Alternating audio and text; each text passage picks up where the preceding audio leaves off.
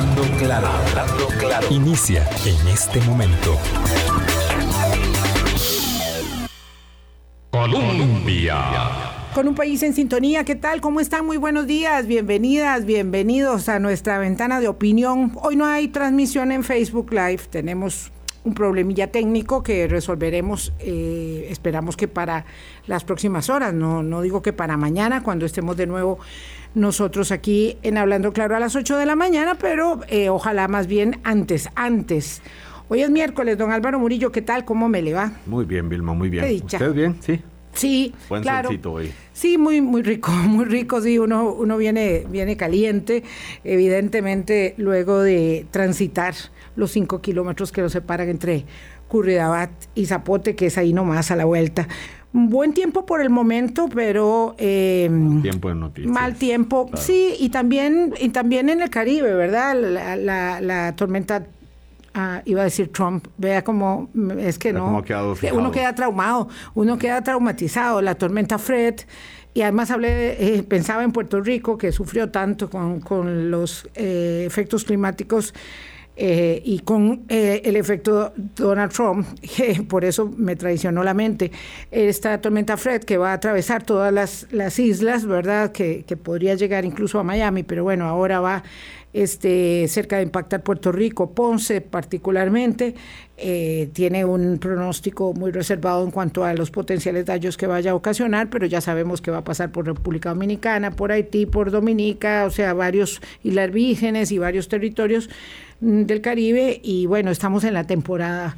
Bueno, y, en Pacífico, en la costa pacífica, también ha habido eh, algunos eh, efectos de lluvias. Se reportaba ayer la Comisión Nacional de Emergencias e Inundaciones en el cantón de Golfito, eh, una- un centro de Golfito y eh, cerca de Guaycará.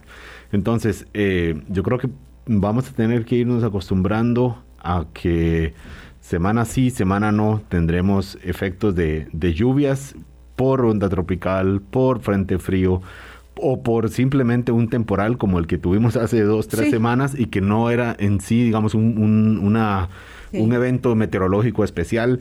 Eh, bueno, hay que estar... que no hacía prever, digamos, Claro. una afectación como la que tuvimos, en, e- en efecto. Lo cierto es que eh, esta- decía, decía don Alexander eh, Solís esta mañana en Noticias Colombia que bueno que no hubo mayores afectaciones eh, eh, respecto de las lluvias de ayer en el sur. Eh, pero que bueno, hay que estar ojo avisor porque estamos en plena temporada, en plena temporada de huracanes y de, de lluvias en el país. Hablando de don Alexander Solís, acuérdese que tenemos simulacro de, de terremoto hoy. Claro, hoy a las 6 y Es a 30 las 7 de la noche, ¿verdad? Sí. Creo que la preparación es a las seis y media. es simulacro eh, de evacuación en, en caso de, de- de sismo, de terremoto. Eh, la idea es, eh, bueno, eso, mm, digamos, poder todos saber qué hacer en esos momentos de, de mucho apremio cuando, cuando vemos que se mueve la casa, que se mueve el lugar donde trabajamos y no eh, nos sorprende sin saber bien qué hacer, por dónde salir o en qué o, o- o- a quién a quién acudir en esos momentos de emergencia. Es importante entonces entrar al- a la Comisión Nacional de Emergencias. Pueden entrar al Facebook de la Comisión Nacional de Emergencias y ver ahí los detalles de- del, del simulacro de, dice, sí, 6.30 de la noche, el lugar Estadio Nacional. Eh, bueno, eh, en todo Sí, caso... a las cada- siete a las es- es el terremoto. A las 7 es el terremoto fingido. Como si uno supiera, como Claro, si uno supiera, si ¿verdad? A las 7 es el terremoto. Justamente por eso, justamente Sí. por eso, como nunca se sabe, lo importante es, es, estar listo estar para, cualquier momento porque Sí. esto es Yo- yo- Costa Rica, zona sísmica. Do- Don Alexander en este periodo ha sido muy enfático en mantener los simulacros. Este, es, de hecho, es el tercero y en sus tres años de, de gestión y a pesar de la pandemia el año pasado no se, no se suspendió. Eh, pero yo me temo que nosotros este, mm, no nos tomamos suficientemente en serio eh, la vulnerabilidad sísmica del territorio y yo me acuso, me acuso, es decir, eh, digo que tengo yo preparado. No tengo preparado nunca nada. O sea, no voy a, ¿por qué voy a, a usar doble rasero aquí? No, este, el, el- el que nos está, digamos, seleccionando es, bueno, la comisión, don, don Alex, pero, pero yo me puse a pensar en ese mea culpa. Y probablemente muchos, eh, si lo van considerando en este instante, dirán, bueno, ya, la verdad es que yo también. La verdad es que yo también porque hay una, eh, digamos, una jugada, ¿verdad?, de, la mente que te dice, no, no, pues a lo mejor no va a ser tan fuerte, no, no hay que exagerar, no, no. No, ¿Para qué te pones en tanta cosa? Se te va a echar a perder hasta la lata de atún. No, que va, que va. Vilma, lo que pasa aquí es que tenemos temblores a menudo y, es, y muy rara vez tenemos efectos eh, por daños en infraestructura, ni qué decir lesiones eh, humanas o una vida que se, que se, que se pierda por, por sismos o por, o por terremotos cuando aquí como, como colaborador de agencias hacia afuera, yo les digo, mire, hace poco que hubo el temblor de 7 grados. Se asustan todos. magnitud 7 y estaban muy asustados. Bueno, esto de catástrofe, aquí catástrofe, aquí no se cayó absolutamente nada. En el centro del país, por lo menos, en algunas zonas se cayeron algunas cositas, pero casi anecdóticamente. Y entonces estamos como acostumbrados a que se mueve y nada pasa. Eh, hasta hasta que pasa, ¿verdad? De eso nos pueden contar en Nicoya, hasta que pase, de eso nos pueden contar en Cinchona y, y por supuesto, eh, bueno, ni qué decir Limón y todos los, los eventos que recordamos que sí han realmente traído eh, muchos daños y mucho dolor a la población. Son las 8.06, eh, Álvaro y yo conversamos, en tanto conversamos de otros temas, en tanto llega doña Carolina Hidalgo, precandidata del Partido Acción Ciudadana, y lo voy a decir de una vez.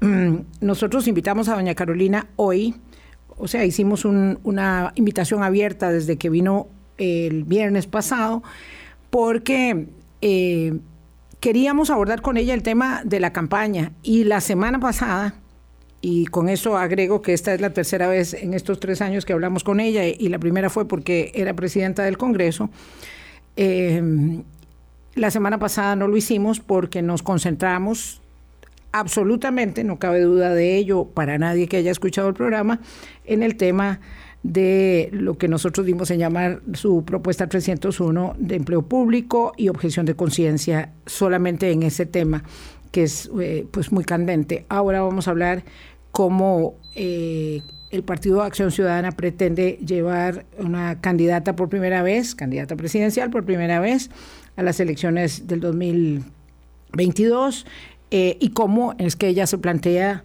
eh, la sola posibilidad de que ese partido político vaya a gobernar tres veces. Eh, y bueno, y por eso vamos a conversar con ella. Tuvo problemas, entiendo que de salud, pasó una mala noche, según, según nos, nos comentó su asesor y ella misma, entonces en cualquier momento llegará, pero eso nos permite abordar otros asuntos, porque hablando de cambio climático, vamos a darle seguimiento al tema eh, y de exploración y explotación petrolera. Le vamos a dar seguimiento al tema.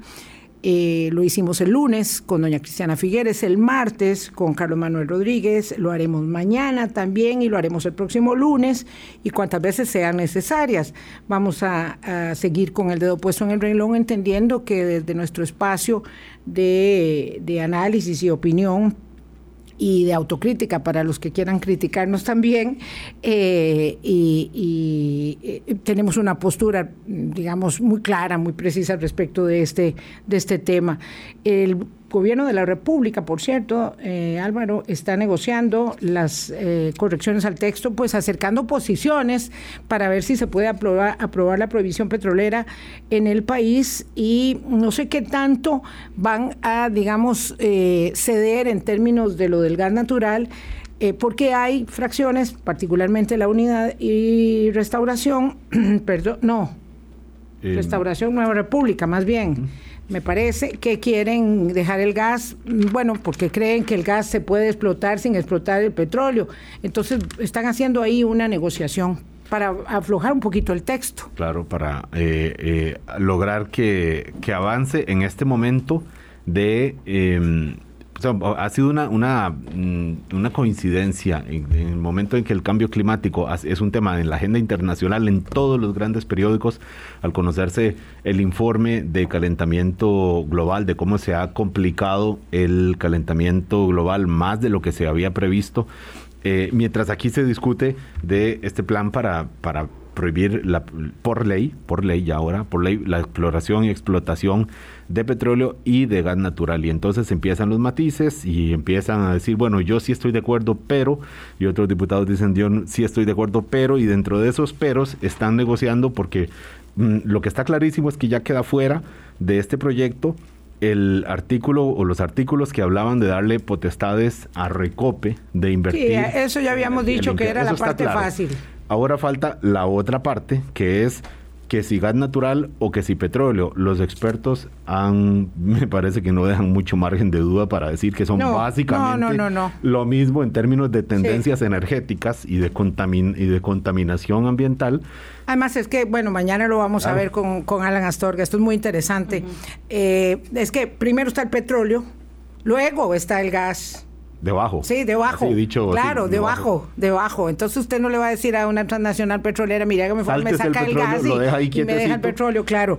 No, no, este, digamos, Tenemos que aprender a mí me parece muy bien que haya negociación sobre esto, explicaciones, ¿verdad? Porque este es un tema muy complicado, no sabemos nada de esto y es muy bueno que haya eh, debate. Ya vi aquí en La Nación, me informa don Aarón Sequeira, este, en la página 5, que es la Unidad Social Cristiana y Restauración Nacional, los que piden dejar por fuera la prohibición del gas. Me parece que es de, pues falta de allegar elementos de formación al respecto, pero es una negociación y, y es muy válido. Eh, lo que no es válido es las negociaciones, no, perdón, eso no es una negociación, es la mala fe de meterle ciento y pico de emociones a un texto de reforma legal como pretendían los fabricistas que va a cambiar eh, tres años por dos años en el reconocimiento de los derechos legales eh, de las uniones de hecho y hacer lo que hicieron que fue un despropósito tan desagradable. Bueno, ya, ya lo dijo una diputada. Yo tengo que decir, mm, Vilma, alguien se va a sorprender de que esté, no es que yo vaya a defender eso que hicieron lo cierto es que mm, yo creo que casi todas las fracciones han caído en algún momento determinado en este, en esas prácticas mm, filibusteristas o mm, ah no no eh, claro claro sí no no por supuesto que sí. sí sí desde, desde comer meneitos este y cantar en el plenario todo lo que usted quiera. eh, pero esto esto digamos claro. es parte de lo que hace a la política ser tan mal valuada y a los políticos. Pero yo voy a hacer la pausa porque ya si no, mejor no, no, no, no sigamos por esa vía. Son las 8.12, ya llegó doña Carolina y vamos a conversar con ella después de estos mensajes. Colombia con un país en sintonía, 8.15 minutos de la mañana. Gracias por hacer parte de nuestro Hablando Claro. Hoy es miércoles, teníamos esta cita pendiente con doña Carolina Hidalgo, precandidata del Partido Acción Ciudadana, y ya está con nosotros para hablar ahora sí de política de política electoral partidaria. Doña Carolina, buenos días, ¿cómo está? Muy buenos días, Vilma, muy buenos días, Álvaro. Gracias por recibirme y esperarme este ratico también. No, no, eh, con mucho gusto. Ahí me regañaron, por supuesto, ¿verdad? Porque uno es eh, regañado una vez y otra diciendo que es que viene mucho. Ah, hablando claro, eh, lo que pasa es que la vez pasada este, tuvimos otros temas. Ahora vamos a hablar de la campaña. ¿Cómo?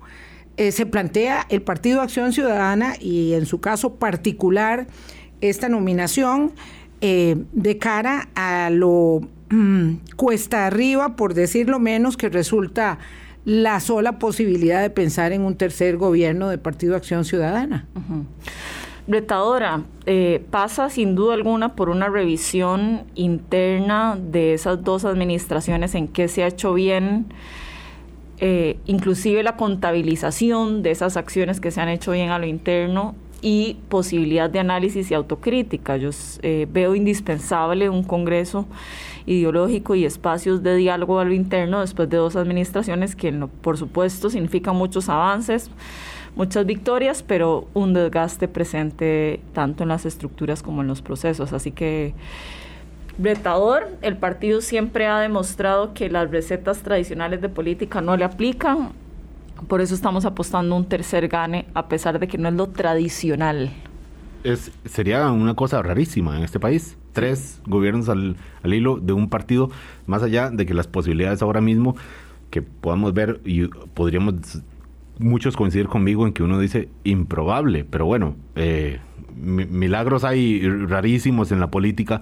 Pero razón de más retador, corríjame si estoy equivocado, doña Carolina Hidalgo, cuando usted es y así se ha planteado en la, en la contienda interna del, del PAC y eh, hacia la convención del, del, otro domingo, del 22 de agosto, usted es la representante, usted es la más oficialista en, de, las, de los candidatos, de los precandidatos oficialistas. Usted es la representante, eh, visto así, del gobierno de Carlos Alvarado y eso pues incluso mm, le, trae complicaciones adicionales internas en la agrupación.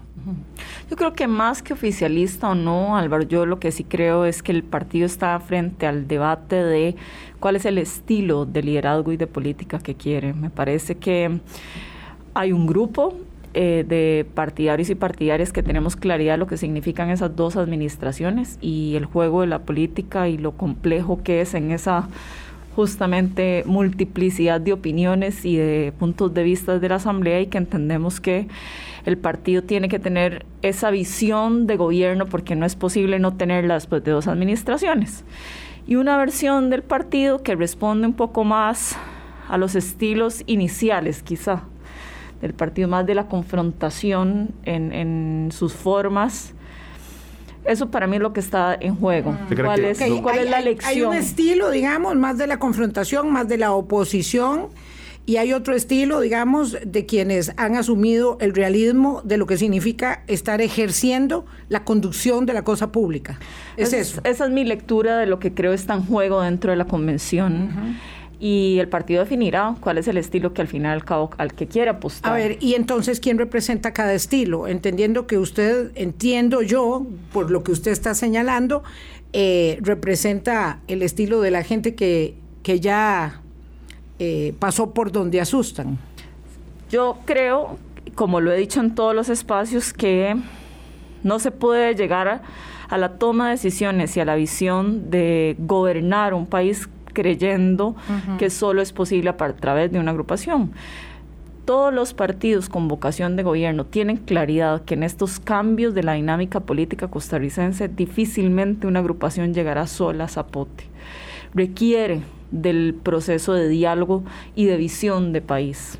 Y eso me parece está de fondo. ¿Y cree entonces que un adversario suyo, un Wilmer Ramos, como precandidato presidencial, sí está en esta lógica de envolverse en la bandera roja y amarilla y somos nosotros nada más eh, dispuestos a, gobierno, aunque tenga una lógica, según lo que le entendí, más de, de partido opositor que fue el PAC en, sus, en los primeros cuatrienios? Así es.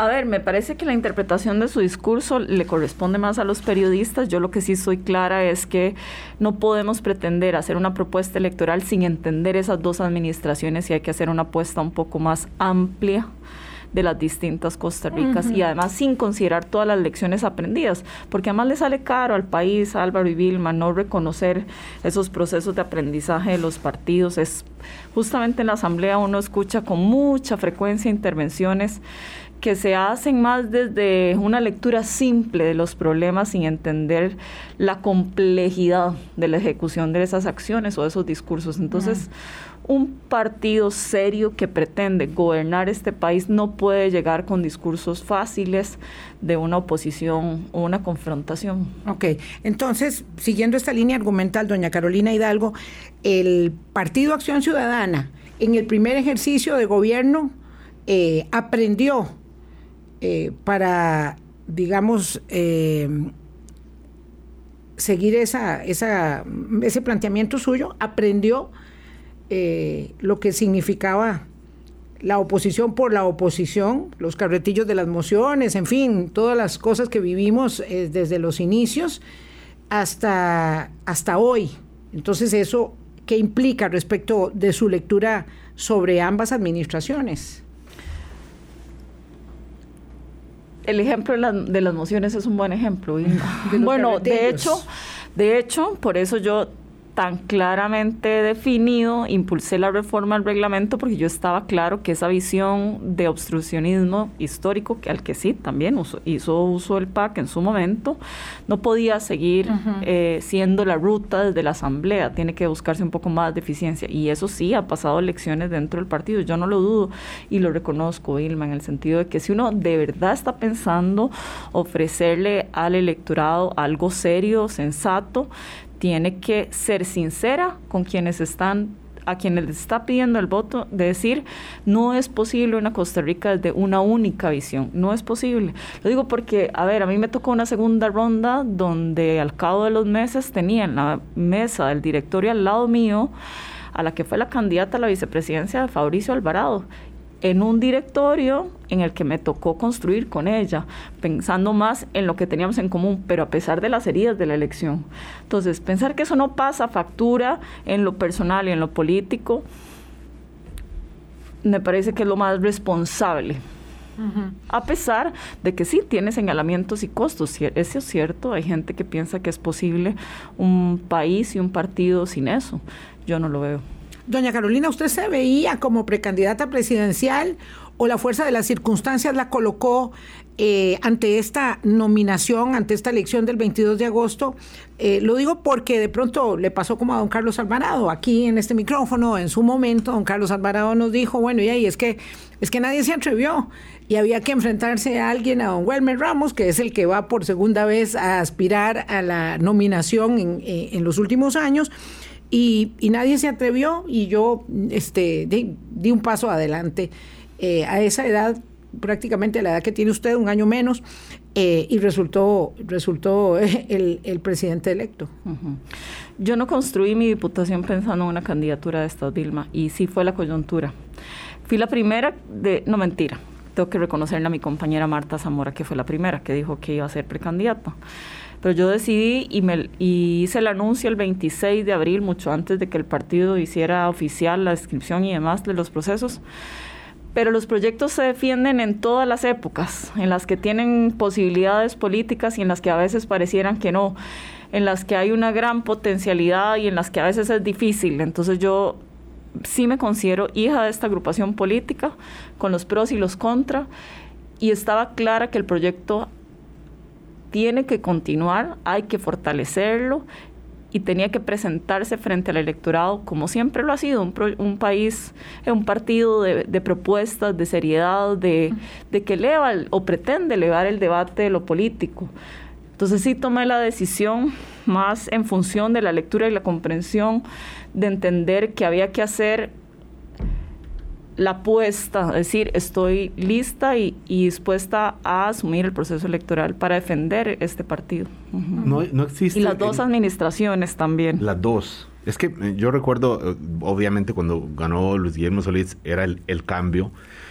Cuando llegó don Carlos Alvarado, él decía, soy la continuidad del cambio eh, a pesar de que son dos administraciones muy diferentes. Radicalmente distintas, diría yo. Uno dice lo que tienen en común es la bandera de origen y, poco más. Bueno, y las circunstancias que han enfrentado también, porque ambas han gobernado. Bueno, pero preguntémosle eso a doña Carolina. ¿Qué tienen en común las administraciones de Luis Guillermo Solís y Carlos Alvarado? Yo sí creo que la aspiración a incorporar en política personas que usualmente no lo, no lo estaban. Eh, por ejemplo, eh, la agenda de discapacidades de Casa Presidencial abanderada por Anelena Chacón no era común en otras administraciones. Eh, Carlos también ha hecho un esfuerzo, una apuesta por incorporar personas y estilos que quizá no eran los más comunes. Los dos han aspirado a hacer esa incorporación de las formas y de las personas distintas en política. ¿Usted qué representaría? Si ya, ya no se podría hablar de cambio, ya la bandera de cambio ya está gastada, eh, ya más bien lo que quieren es el cambio. A, sí, más bien ahora volver a lo que había antes otra cosa. ¿Qué representa usted incluso dentro de la contienda interna? Porque sabiendo que don Welmer o don Hernán Solano, que es el otro precandidato, aunque las posibilidades parecen más difíciles para él, eh, pero ¿qué representa usted dentro de esta lógica de cambio, continuidad del cambio? Ahora usted, ¿qué, qué implicaría en términos de, de, de, de eventual triunfo suyo? Como empezamos esta conversación, yo creo que la evolución de las dos administraciones, ese proceso de aprendizaje de ambas, reconociendo errores, sin duda alguna, pero también reconociendo estos avances. Y creo también el espacio de las mujeres en el partido, después de 20 años, además siendo un partido que le ha apostado en gran medida a la igualdad de género, ¿por qué no darle la oportunidad? Es una deuda del partido. Con 20 años sin una sola candidata presidencial mujer. Bueno, EFSI fue la que se... decisión del electorado, porque doña Epsi lo intentó. Así es, hace 10 años. candidata, sí, doña Epsi fue precandidata, claro. Exacto, pero nunca una candidata. Creo que hay una deuda con nosotras dentro de la agrupación y mi puesta es a ofrecérsela al partido para que defina si quiere esa ruta también. ¿Qué sectores la apoyan, doña Carolina? Sabiendo que la construcción, y perdón que mencione tantas veces a don Welmer, que por cierto decidió no venir al, programa, dice que tiene la, agenda llena, no podrá, no vendrá. Yo hice este otro intento, vamos a ver si nos va a contestar, pero no me ha contestado. Yo hice un intento más para ver si don Welmer viene, ojalá pero se pueda. por el momento ha dicho que no. Doña Carolina, eh, él dice, bueno, es como más claro ver los sectores que están, que están apoyándolo a él. Uno ve algunas figuras del partido, eh, luego, por supuesto, la participación ahí de, su compañera Paola Vega, eh, que tiene un liderazgo también en algunos sectores. ¿Usted puede decir que tiene el apoyo de qué sectores más o menos dentro del partido? Yo creo que más que sectores, Álvaro, porque sí es cierto que dentro del partido eh, o existen tendencias o agrupaciones, pero en esta elección eh, se han o sea, no han tomado una decisión de decir X grupo oficialmente o apoya a Welmer o a Carolina o a don Hernán. No, no ha habido ese tipo de pronunciamientos.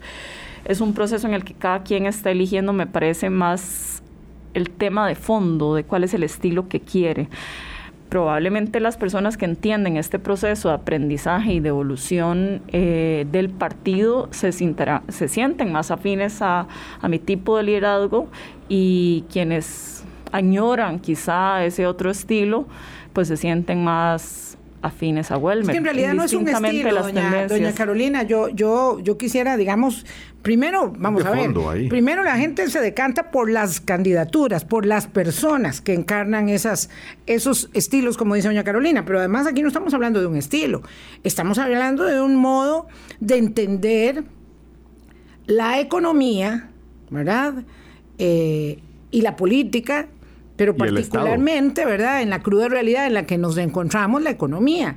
Eh, y el Estado, evidentemente, si estamos pensando que vamos a ver la economía y el Estado como si estuviéramos en 1970, pues esa es una manera de verlo y pensar que todo tiene que estar nacionalizado y todo se lo tenemos que eh, comprar eh, vía CNP para que nos salgan los huevos dos veces más caros de lo que valen para las escuelas, pues entonces que nos digan si es eso o una visión mucho más pragmática de la, de la, de la vida, ¿verdad? De la economía, de la interacción social, como la que impone la, la, cruda realidad.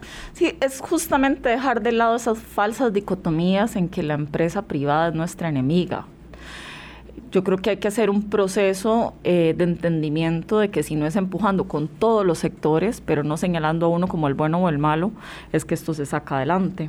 Por eso insisto, quien pretenda gobernar un país tiene que entender ese mapa mucho más complejo de la receta tradicional de los buenos y los malos. Mm en esta, en esta, mm, tal vez para ir un poquito más en esta pregunta que le hizo Vilma, mm, don Albert lo podemos identificar como una persona estatista. Mm, yo creo que... Absolutamente. Eh, usted en términos de, la funcionalidad del Estado y de su participación en la economía, no entra, no, no se siente en esa, en esa categoría o cómo, cómo podemos, cómo se autodescribe usted en, en, este, en estos términos? Yo creo en el Estado eficiente y eso sí es, hablando de estos discursos y revisiones internas del partido, esas fueron las puestas de Donotón iniciales, no uno muy grande, sino uno eficiente. Recuerdo además que fuimos de los primeros en decir el tema de las convenciones colectivas, por dar un ejemplo. Eh, entonces sí creo en esa visión del Estado eficiente de un tamaño que le dé eh, respuesta a la ciudadanía, pero que no es un fin en sí mismo. Porque si hay que cerrar, el, plan cerrar de, Don Otón, las instituciones, se, hace, adelante con ellos. hay que cerrar, refundir, modernizar, sí, no, no solamente cerrar. Usted, sí, eh, usted va con, va con eso. Así es, yo creo que es, es más esa lógica de esa revisión. Ahora sí cuesta.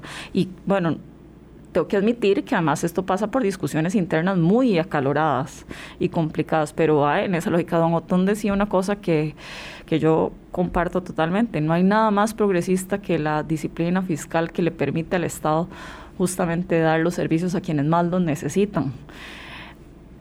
Por, y ha sido muy criticado en esa línea de pensamiento y se ha dejado un poco de lado, inclusive la gente se lo olvida y dice, no, es que estas sí son las raíces del PAC, esas son realmente las raíces del PAC, las que buscan esa eficiencia, que después de 20 años entendemos, ah, de 20 años de partido, de dos de gobierno, un poco hacia dónde tiene que ir esa ruta y esa dirección, no desde la pasión o el, o el entender el Estado por el Estado, sino más bien hacia dónde ese impacto. Sí, hay que abandonar eh, ese, esa, digamos, ese idealismo que, que lo movió y el que negó, porque usted dice que va a asumir todo lo bueno y todo lo malo, el que negó la peligrosidad del déficit fiscal en la administración de Luis Guillermo Solís, porque eh, la circunstancia, eh, la circunstancia hizo que no tomáramos decisiones eh, a tiempo desde, desde el gobierno de Laura Chinchilla y por corresponsabilidad de, del Partido Acción Ciudadana. Y de hecho, retomando ese capítulo, recordemos que en esa reforma del plan fiscal fue Don Otón el que le dio el apoyo a ella. Sí, claro, claro. En, en ese esfuerzo y el pacto. No el partido, él se partió la fracción en su momento. Claro. Recordar eso, tal vez la gente recuerda más quienes se opusieron, pero, pero hubo una ruptura de la fracción, es decir, esta discusión interna está presente desde hace un rato en el partido. ¿Usted cuenta? No es actual y no le pertenece única y exclusivamente a Wilmer y a Carolina. Hay vivencia de partido, hay en el PAC, digo esto porque eh, en el país asistimos, como en muchas democracias del mundo, ¿verdad? Tampoco somos únicos, a, una gran, a un gran debilitamiento de eh, la deliberación y de, digamos, la estructuración de la convivencia partidaria, político-partidaria, que ha afectado mucho justamente a la democracia. Hay una vivencia partidaria en el PAC, esto eh, se observa de alguna manera. Yo lo único que veo cuando la comisión política del PAC se pronuncia es para oponerse a algo que está haciendo el propio gobierno. Es lo único que veo. Nunca veo otra, otro tipo, digamos, de manifestación y tampoco esto lo digo en alusión al Partido de Acción Ciudadana, porque no, porque sucede lo mismo. Le sucedió lo mismo a doña Laura con el PLN. En los otros partidos, claro, sucede lo mismo en el PUS, que es un conglomerado provincial de feudos, y sucede lo mismo en Liberación Nacional, donde, eso sí, hay que decir, excepción hecha de Rolando Araya, saben disimular mucho mejor las diferencias eh, saben en casa. Tragarse saben, sí, sí, porque hay mucho más eh, ansia de poder y eso cohesiona más. Pero bueno. Le falta al partido ese avance eh, de discusiones internas y de comprensión de lo que implica la gestión de representación y también de poder desde el Ejecutivo probablemente eh, es un error que arrastran también, o un, asunto de mejorar que tienen otra vez eh, otros partidos políticos, pero reconociendo acá que sí le ha faltado esa presidencia del partido y esa comisión política, tener un proceso de comprensión y mayor conexión con, lo que, con quienes están en los espacios de representación eh, y de gestión desde el Ejecutivo, porque no necesariamente esas lecciones aprendidas de las dos administraciones han tenido aterrizaje, por así decirlo, en las estructuras formales del partido. Y ahora que estamos en el proceso de convención, también estamos ah, simultáneamente en la discusión y la renovación de las estructuras.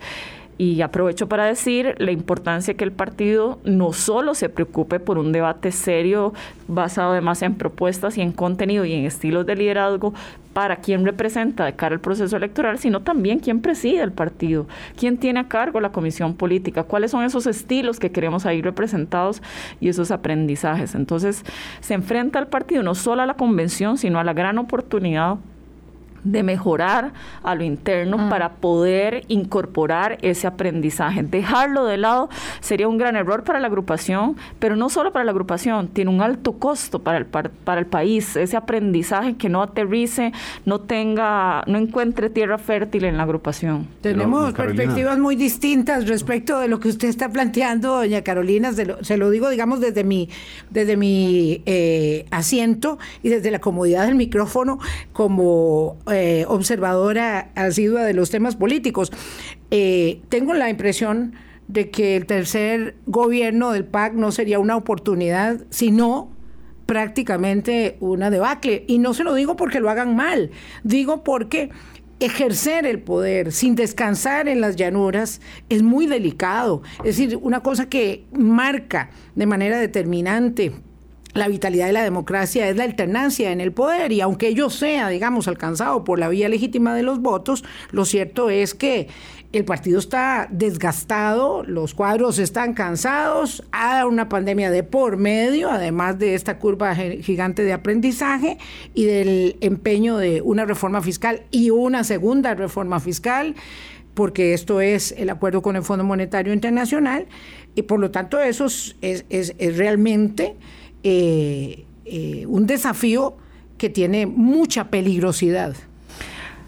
A ver, el tema, sin duda alguna, es, un, es una virtud de nuestro sistema democrático, el relevo en los liderazgos, pero pasa más también por las personas, como lo dijiste antes, muchas veces dije a las personas y sus formas que las agrupaciones. Eso en primera instancia. Y la otra, Vilma, decir, bueno, hasta aquí llegó nuestra tarea, nos vamos a revisar a la casa. Mi preocupación es... No, a la oposición. La agenda país. La agenda país, porque yo retomando el tema de conversación inicial sobre el tema del petróleo realmente hace falta aportar a esa discusión nuestra visión. Yo estoy convencida de que esa visión de siglo XXI, innovadora, seria, además desde los datos, tiene que estar presente y el partido ha hecho una buena labor en posicionar esas agendas un poco más de avanzadas, de, discutir y además también en sus formas de cómo posicionarlo como relevante.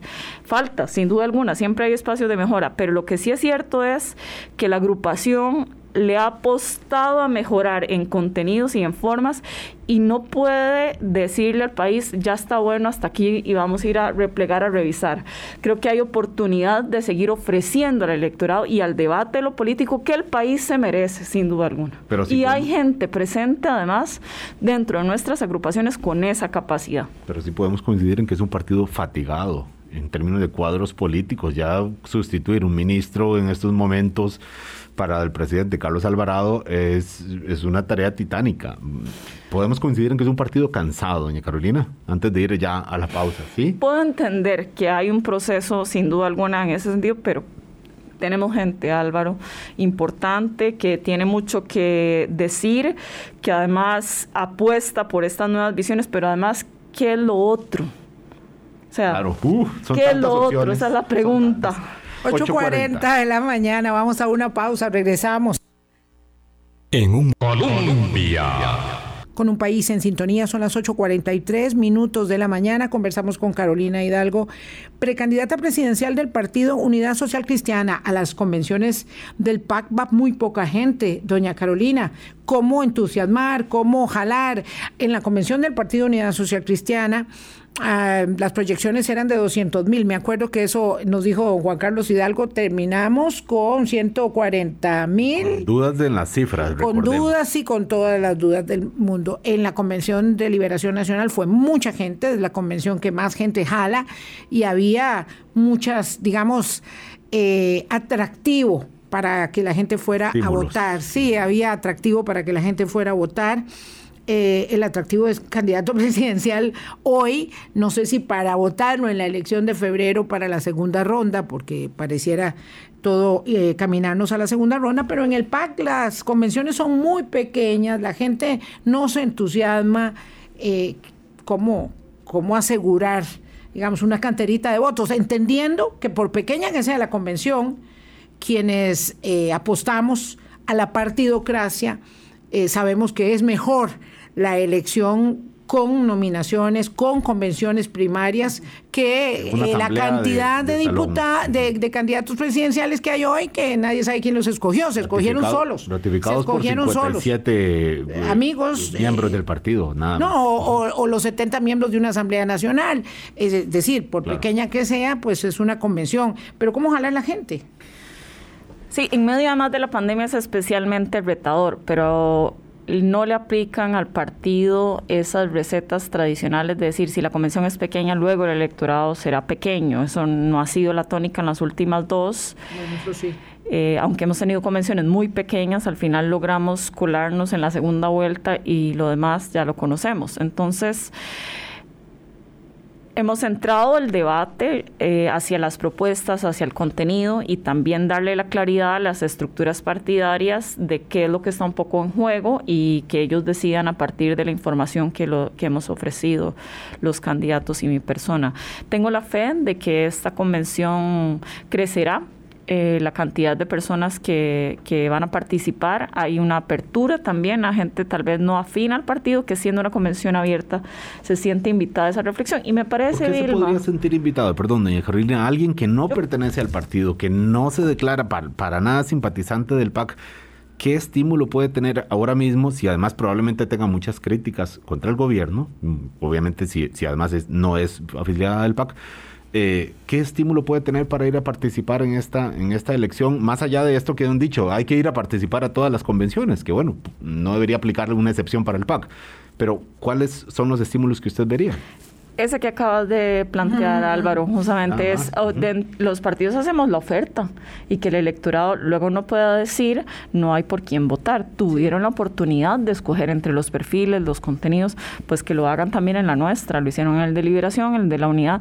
No se vale luego decir... Eh, qué, pereza lo que ofrecen los partidos. Me impusieron un candidato. Ajá, si no, si no hiciste la tarea de reflexionar un poco y esa es mi invitación hacia afuera siempre es, bueno, revisen qué es lo que ustedes consideran puede aportar. El solo hecho de inclusive pautar temas en la discusión de los debates ya es un avance porque posiciona temas.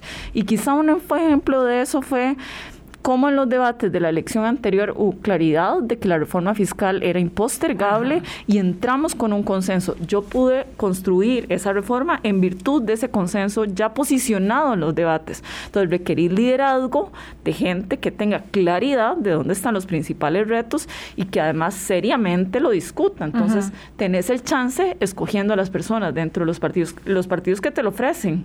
Habrán otros que no. Sí, la, la, inmensa mayoría. Doña Carolina, ¿cuáles son los temas fundamentales del debate de la campaña electoral a su juicio? Desempleo.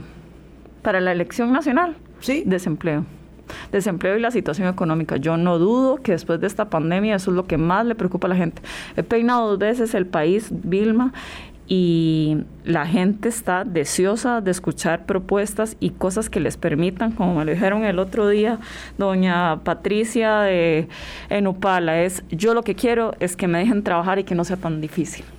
Estar inscrita en la caja, pagar impuestos y tener comida. Así es simple y eso está muy presente cuando uno recorre todo el país. Aquí en la GAM las discusiones son quizá un poco más variados, pero lo que sí es cierto es que creo que eso está ahí presente. Como un reclamo a este gobierno también, doña Carolina. Muchos dicen, este es un problema, pero no es un problema que nos vino del cielo, aunque claramente hay muchos factores que inciden en que, en que haya un alto desempleo, ni que decir la pandemia también, pero pero también hay un asunto de reclamo. Este gobierno no ha movido la aguja en términos de empleo, no lo hizo antes de la pandemia y menos después de llegado el coronavirus. Hay un reclamo ahí también a su, gobierno. La pandemia sin duda alguna pasó una factura fuerte, Álvaro. Los indicadores en términos de los programas sociales para pobreza eh, mejoraron, hablando de avances también del gobierno de Luis Guillermo, iban bien en el de Carlos Alvarado y la pandemia sí ha pasado factura. ¿Iban bien? ¿El empleo iba bien? No, los indicadores del de, el impacto de los programas sociales en ah. dirigidos a temas de pobreza. Sí, el tema del empleo,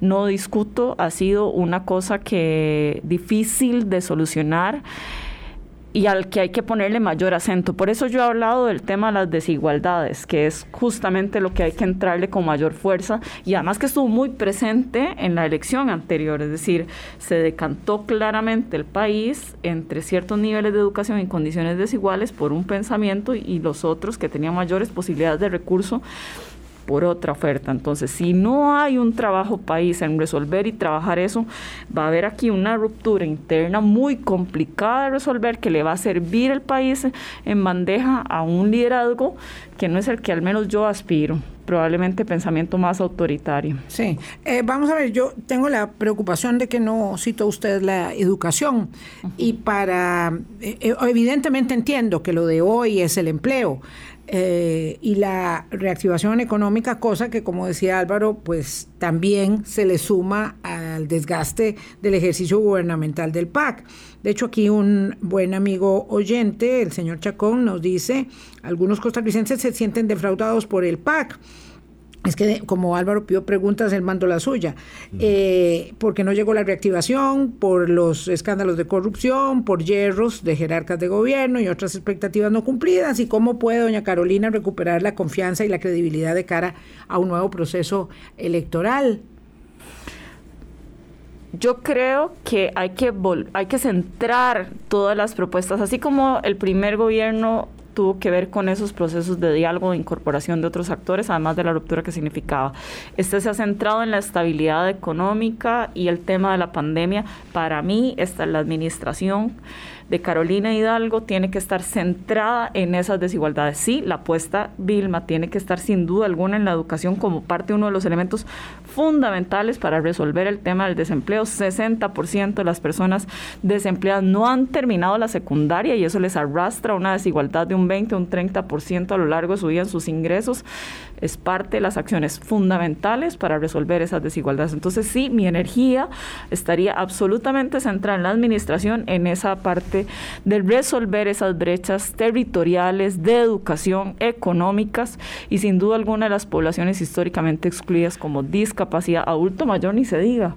Se acabó el bono demográfico y ahí va la, la tensión y la presión. Pero el tema de la educación, el tema de la educación, la gran eh, fractura que presenta el país en este momento, en ese tema, el gran rezago, ya va a venir el informe del Estado de la Educación en estas semanas y, y, nos va a constatar lo mal que estamos ahí. Y el tema de justamente la imposibilidad de generar un calce en el empleo es porque tenemos personas que están muy bien preparadas, que están accediendo a todos esos empleos que se van anunciando semana a semana en transnacionales que están operando en el país y personas que no pueden conseguir empleo porque además en la pandemia se aprovechó hay que decirlo de esa manera, para cortar muchos empleos no calificados sobre todo. Entonces, ese tema pareciera ser medular para cualquier para poder ver hacia adelante con un poco más de amplitud estructural en cuanto a las reformas que se requieren. Por eso yo hablaba de ese 60% de personas desempleadas sin secundaria. El Estado los ha sacado, no les ha dado el chance y han salido para trabajar y en la pandemia ni se diga la deserción escolar y todo el retroceso que se da en educación pública en medio de la pandemia por la gente que sale. Entonces la apuesta tiene que ser que el MEP ayude a toda esa gente a sacar adelante ahora con la virtualidad. Si al final tienen que trabajar, pues entonces, ¿por qué no? Ya que se probó el sistema de la virtualidad, dar nocturnos digitales para evitar el traslado es una posibilidad. La otra es el acompañamiento a la gente que de verdad necesita algo de ayuda para mantenerse. Si no es eso, y educación técnica, Vilma, estamos haciendo una apuesta de inversión estatal muy grande en educación de secundaria, cuando en realidad las empresas requieren educación técnica e inglés. 450 mil empleos se perdieron porque no se dio, el, porque no tenemos el recurso humano capacitado en esa línea. Si se le da inglés, sistemas de software básicos, posicionadas a un montón de gente que está ahí pegada, que además se trata justamente de incidir en la pobreza. Si no le das herramientas a esa población, no va a lograr insertarse y no va a tener empleo. Eh, y aquí tal vez un ejemplo. En Venecia, San Carlos... Un minuto, doña Carolina, perdón. La gente pasó de trabajar en la chanchera a que el CTP les daba cursos de inglés a trabajar en Amazon desde Venecia. En sus casas. La diferencia en el ingreso se les duplicó por lo menos, como mínimo. No todo el mundo tiene el chance, eh, no todos tienen conectividad y eso es otro tema que hay que trabajar decididamente, pero ahí está la diferenciación. Quizá Amazon no sea como el mejor empleo con sus... Eh, puede mejorar aún, pero es una oportunidad. Es un ascenso. Es un ascenso. Exacto un enorme ascenso en la escala de la movilidad una persona social. Nos quedamos hora o por jornal pasar a tener un salario, aunque sea corto quizás al principio, eh, pero estable. Mm, eso es otro otro otro nivel de, de, vida ya para garantizarse. Habrá que pensar también en las personas que tienen 55 años y ni posibilidades de capacitarse, de mejorar la vida educativa, porque es hoy el, el, apremio, esto que hablaba usted de población ya, ya de, más... Eh, las personas que salieron del sistema educativo en la crisis de los 80. Claro. Esas son las que, dice Y esas son las personas que hoy, jóvenes, ¿verdad? Adolescentes, que han sufrido el, el, impacto de tres años de suspensión de, curso lectivo desde el 2018, 19, 20 y 21, ¿verdad? Eh, eh, en eso estamos, en, esa, en esa deuda enorme para esa población estamos. Doña Carolina, muchas gracias por haber venido, se nos acabó el tiempo. Sí. Que la pasen muy bien. Buen día para todos. Hasta mañana. Gracias. Hablando claro, hablando claro.